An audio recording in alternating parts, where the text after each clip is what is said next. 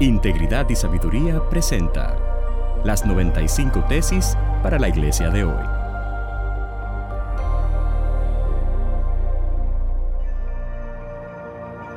Tesis número 36 para la iglesia latinoamericana de hoy.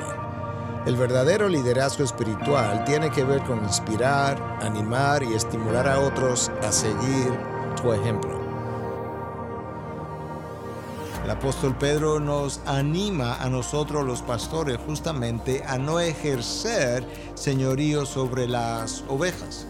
Él escribe a sus seguidores en la primera carta en 5.3 y eso es exactamente lo que nos enseña alguien que caminó con el Señor Jesucristo, alguien que vio al mejor líder ejercitar dones, talentos y crear un estilo de vida para que otros pudieran seguir tras sus huellas o tras sus pisadas forzar las ovejas, controlar las ovejas no es el rol del predicador, no es el rol del pastor.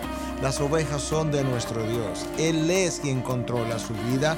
Él es quien en último caso ministra a las necesidades más íntimas de su corazón.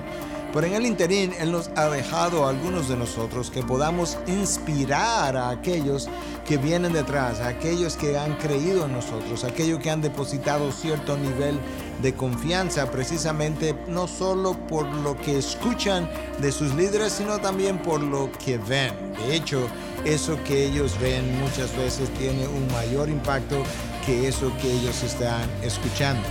La gente puede seguirnos y la gente puede incluso obedecernos por la posición que ocupamos, pero es el carácter lo que ejerce la influencia. Eso es algo que nosotros no podemos olvidar.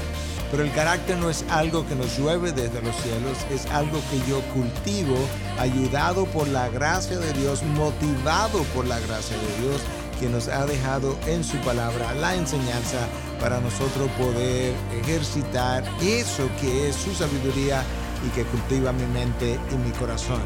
Lo que Dios hace en ti, pastor, líder, oveja, es siempre mucho más importante que aquello que Dios está haciendo a través de ti.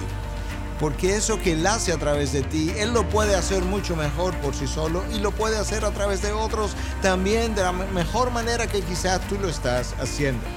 Pero lo que Dios hace en ti solamente lo puede hacer en ti porque no hay otro como tú. Y Él te ha elegido para hacerte a ti a su imagen y semejanza.